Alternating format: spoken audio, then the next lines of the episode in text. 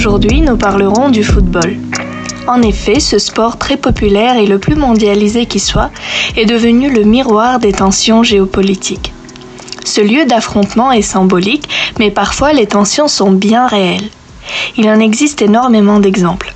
La confrontation des équipes de la République démocratique de l'Allemagne et de la République fédérale de l'Allemagne pendant le mondial de 1954 a été emblématique de l'opposition entre le monde occidental et le monde soviétique pendant la guerre froide. Ce match est entré dans l'histoire. La victoire de l'équipe de l'Est a été plus qu'une simple victoire sportive pour les deux camps. Néanmoins, la Coupe du Monde a été remportée par la RFA. Un succès symbolique non seulement face au bloc de l'Est, il s'agissait du retour des Allemands dans le concert des nations après la Seconde Guerre mondiale. Par ailleurs, les rapports entre les clubs des deux Allemagnes n'ont pas toujours représenté une rivalité sportive et idéologique. Dans les années 1970 est née une amitié au-delà du rideau de fer entre les clubs Hertha Berlin à l'ouest et Union Berlin à l'est. Des deux côtés du mur, les supporters chantaient souvent Hertha Union, une seule nation. Le football reflétait ainsi la volonté populaire de réunification. Deux mois après la chute du mur de Berlin, la réunification a été symbolisée par le match amical entre ces deux équipes. D'autre part, des enjeux territoriaux sont aussi très souvent au cœur des matchs de football.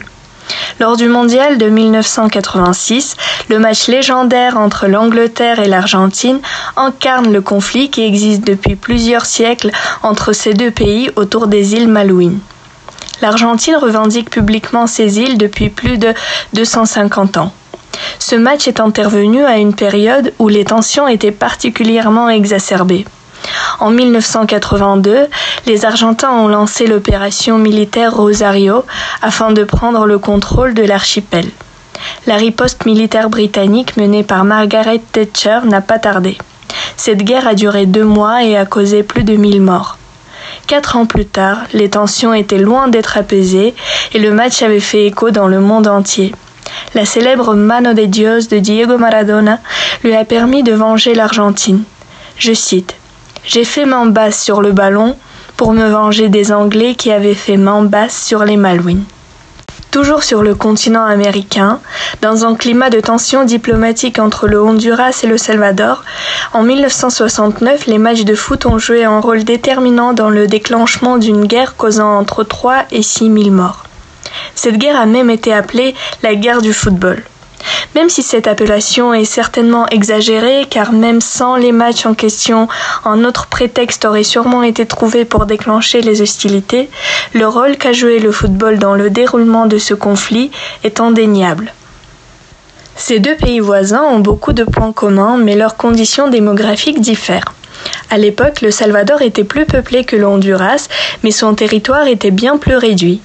C'est pourquoi, par manque de place, les paysans pauvres salvadoriens émigraient vers les terres honduriennes. La xénophobie était alimentée par le général Arellano du côté hondurien. Des violentes expulsions des Salvadoriens sont devenues régulières en 1969, juste avant les qualifications pour la Coupe du Monde du football. Mais la guerre n'était toujours pas déclarée. Or, entre le 8 et le 28 juin, trois matchs ont eu lieu, suscitant des bagarres, des suicides, des blessés et des morts. La tension étant à son comble, quinze jours plus tard, la guerre a commencé officiellement. Rappelons-nous également de l'incident diplomatique récent qui a eu lieu au Chili en 2014. Les joueurs du club Deportivo Palestino, à savoir l'un des trois clubs les plus suivis du Chili, créé par des immigrés palestiniens, ont porté des maillots sur lesquels les numéros 1 étaient remplacés par des silhouettes de la carte de la Palestine d'avant 1948, carte qui englobe l'État d'Israël. Cela avait suscité l'indignation de la communauté juive et une vraie réaction diplomatique. Le ministre des Affaires étrangères israélien a même convoqué l'ambassadeur du Chili en Israël pour lui exprimer ses inquiétudes. Les événements sportifs reflètent l'équilibre des forces qui existent sur l'échiquier mondial. Il suffit de regarder où se sont déroulées les dernières Coupes du Monde pour s'apercevoir de la montée en puissance des pays émergents. La tenue des mondiaux en Afrique du Sud en 2010, au Brésil en 2014 et en Russie en 2018 n'est pas un hasard. Quant à la région du Golfe, le football est devenu le théâtre d'affrontements entre l'Arabie saoudite et le Qatar. La rupture des relations diplomatiques entre ces deux pays en juin 2017 est reflétée également sur le terrain sportif. L'Arabie saoudite, les Émirats arabes unis et le Bahreïn avaient décidé de boycotter la Coupe du Golfe 2019 organisée par le Qatar. Mais le blocus du Qatar fragilisait l'équilibre économique déjà précaire du Golfe arabe-persique. Les relations entre ces pays se sont donc réchauffées et finalement les trois pays ont participé à la compétition. Enfin, en septembre dernier, le football a symbolisé l'apaisement des tensions entre Israël et les Émirats arabes. Les Émirats, le Bahreïn et Israël ont signé le 15 septembre en accord de normalisation de leurs relations lors d'une cérémonie à Washington, en accord qualifié d'historique. Une semaine plus tard, Dia Sabia est devenu le premier footballeur israélien à être engagé dans un championnat arabe après avoir signé pour deux ans avec le club Al-Nasr de Dubaï. Reste à voir si cet apaisement des relations diplomatiques ira jusqu'à la mise en place d'un match amical entre les Émirats et Israël. Le football continue d'être le terrain d'affrontement dans les conflits actuels, notamment dans celui opposant l'Azerbaïdjan et l'Arménie. Le club azéri Karabakh FK, fondé en 1951 dans le Haut-Karabakh, joue un rôle particulier dans cette question. Avec l'ambition de devenir le Barça du Caucase, ce club est une véritable vitrine de la cause des Azéris réclamant leur retour en Haut-Karabakh. Il soutient le gouvernement, relaie les publications du président azéri Ilkhan Aliyev autour des villages qu'il revendique avoir libérés. Le 31 octobre 2020, le responsable de communication avait posté sur des réseaux sociaux un message en citant au meurtre des milliers d'Arméniens. Le soutien turc à l'Azerbaïdjan avec le slogan Une nation, deux États est également incarné par le football.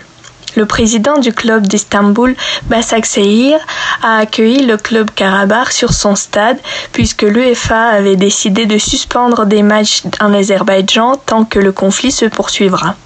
En effet, le président du club étant proche de Recep Tayyip Erdogan et son club sert d'outil pour partager des valeurs islamo-conservatrices. Le football est également un relais pour les partisans de l'indépendance de la République d'Artsakh, autrement dit du Haut-Karabakh. L'équipe nationale de Artsakh participe régulièrement aux rencontres de la CONIFA, Confédération des associations indépendantes de football, associant des équipes non affiliées à la FIFA, des États non reconnus, des régions, des groupes minoritaires et des territoires isolés du sport. En 2019, Stepanakert, capitale du Haut-Karabakh, a même accueilli la Coupe d'Europe CONIFA.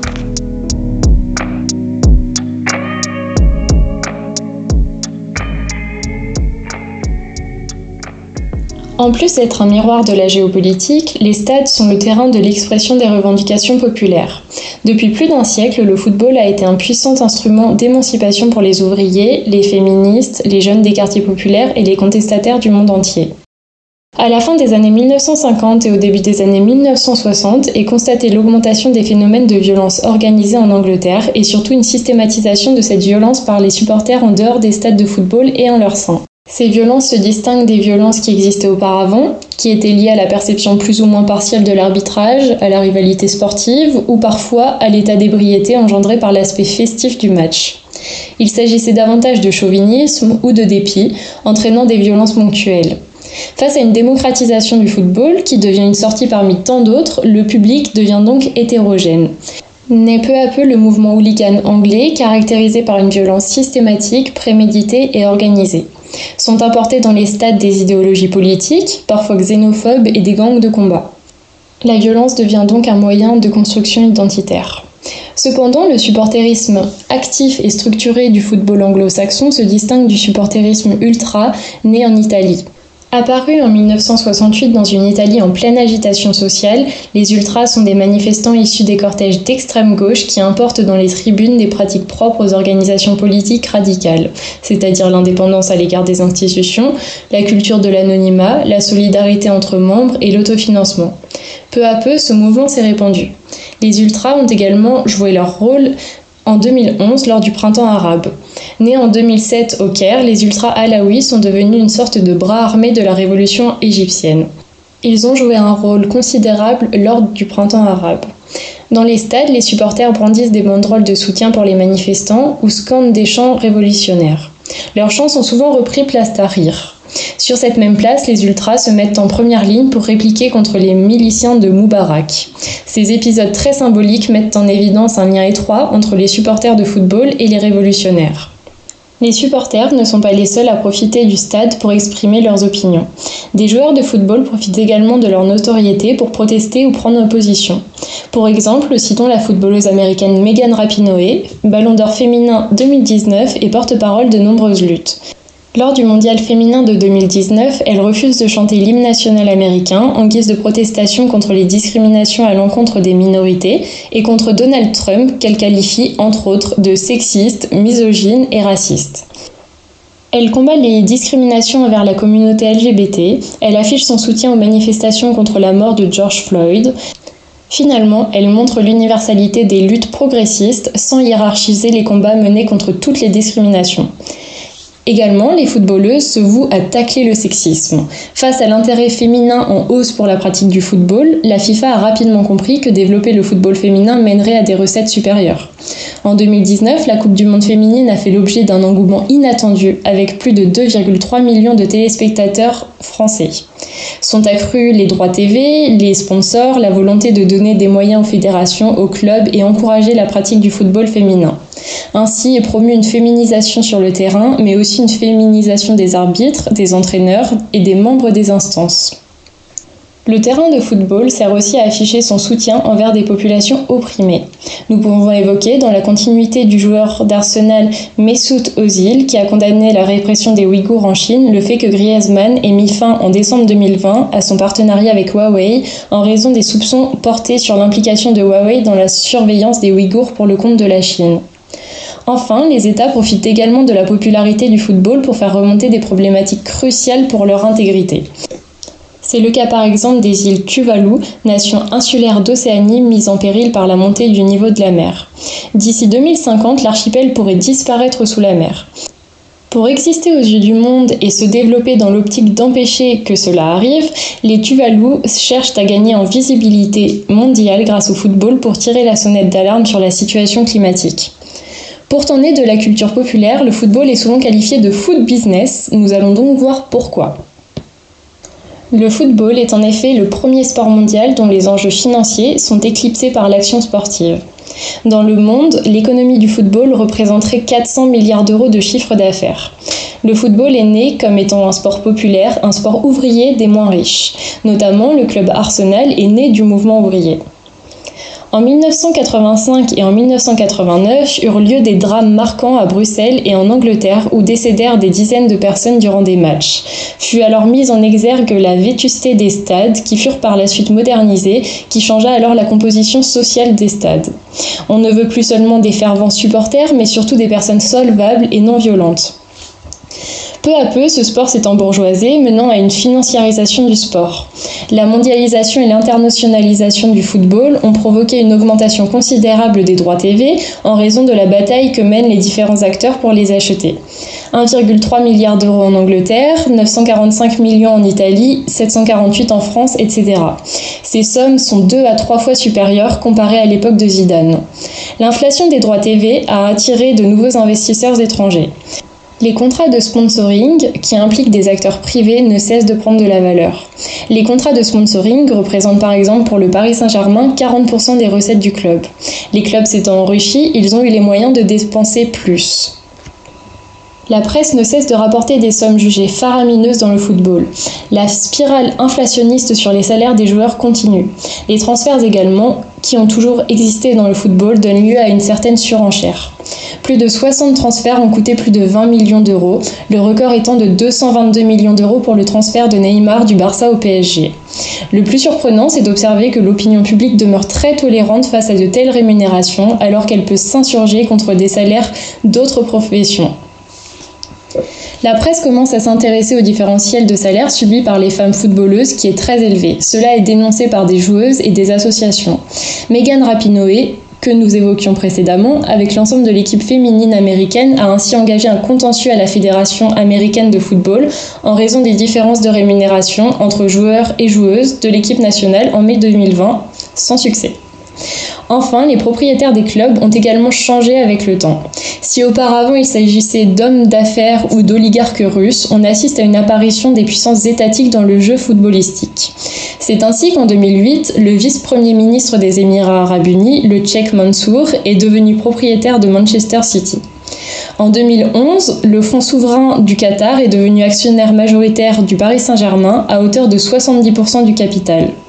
En 2015, la Chine fait une arrivée fracassante en investissant dans une trentaine de clubs en Europe, comme l'Olympique lyonnais à 30%. Finalement, on réalise que le football devient réellement un instrument politique.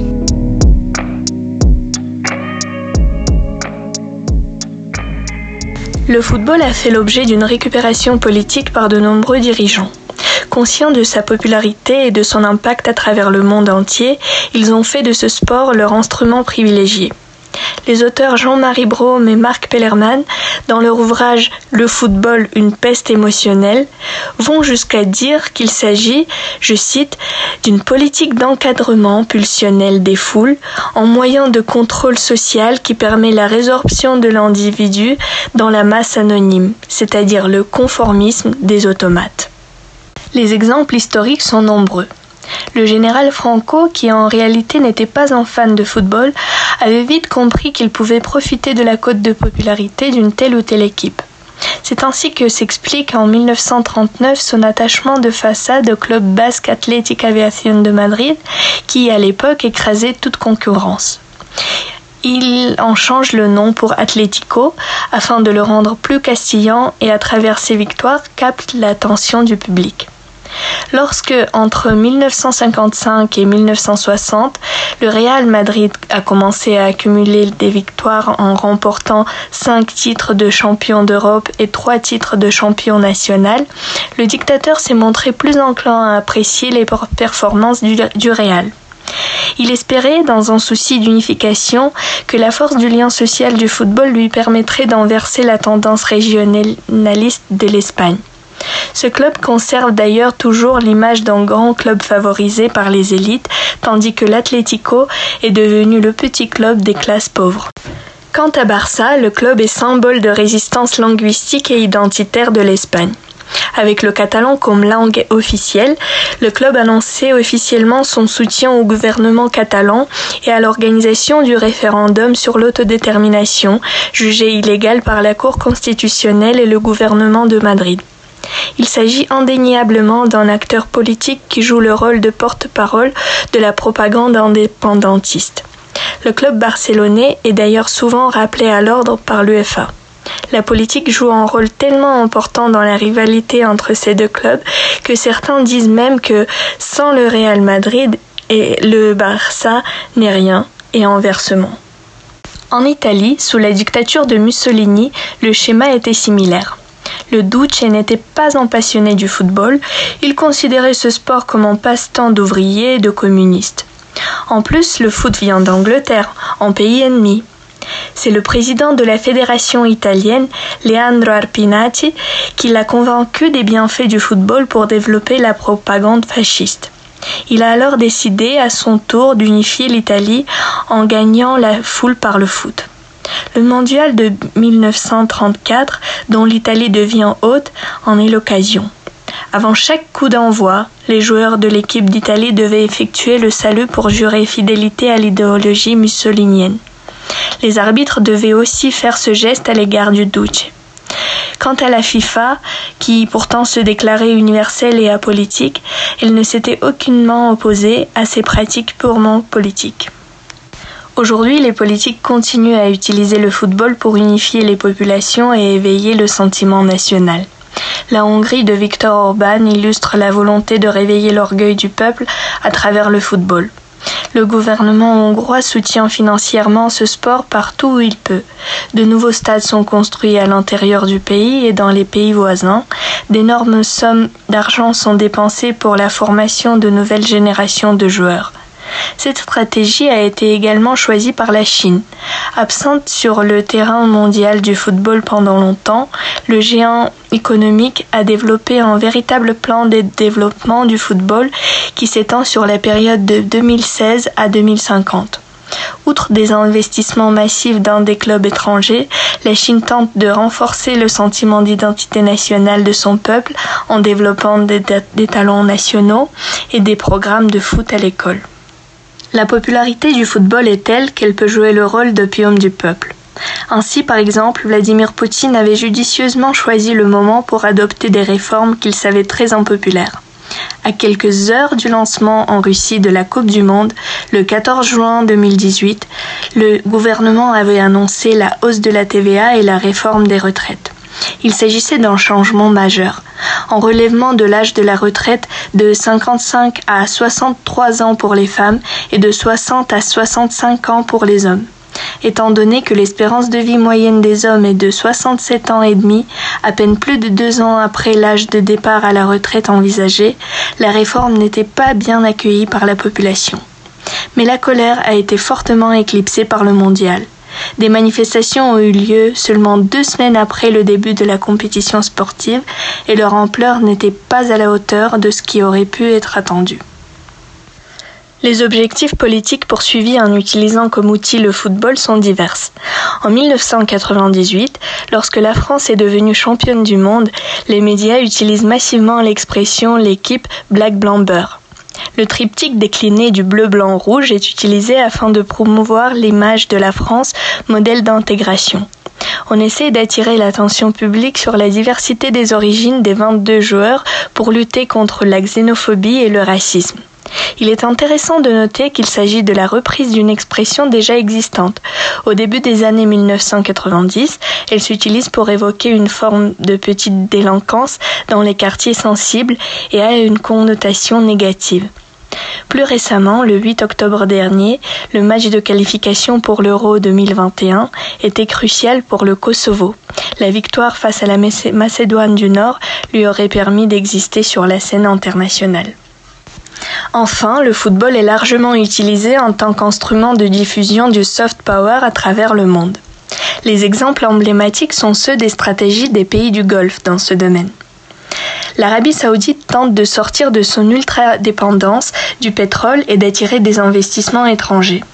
Mais son image internationale est détériorée les atteintes aux droits de l'homme dans le pays, les femmes restant juridiquement sous la tutelle de leurs gardiens, père, mari ou fils, l'assassinat du journaliste Jamal Khashoggi au sein du consulat saoudien d'Istanbul, l'enlèvement du premier ministre libanais Saad Hariri, l'intervention militaire au Yémen, Mohamed Bel Salman a bien compris le besoin de changer et moderniser l'image de la monarchie conservatrice saoudienne. Longtemps absente de la sphère sportive internationale, l'Arabie saoudite cherche à rattraper son retard sur ses voisins, le Qatar et les Émirats arabes unis. Ceux-ci ont mené depuis une dizaine d'années une campagne massive de sponsoring auprès des clubs européens par Fly Emirates et par Qatar Airways. Le Qatar a pris une longueur d'avance considérable sur son voisin saoudien. Il est le champion d'Asie en titre, propriétaire du Paris Saint-Germain, et hôte de la Coupe du Monde 2022. Le rayonnement international du Qatar est incontestable. L'Arabie saoudite, pour faire face à son rival, accueille la Supercoupe d'Espagne et d'Italie, organise d'autres événements sportifs. Sa priorité est maintenant d'investir en Première Ligue, championnat le plus regardé du monde, pour bénéficier d'un maximum de visibilité. En février 2020, le Royaume a annoncé le lancement du premier championnat de football féminin dans le pays. Reste donc à savoir si cette diplomatie sportive parviendra à détourner l'attention publique des violations des droits de l'homme perpétrées dans les pays du Golfe.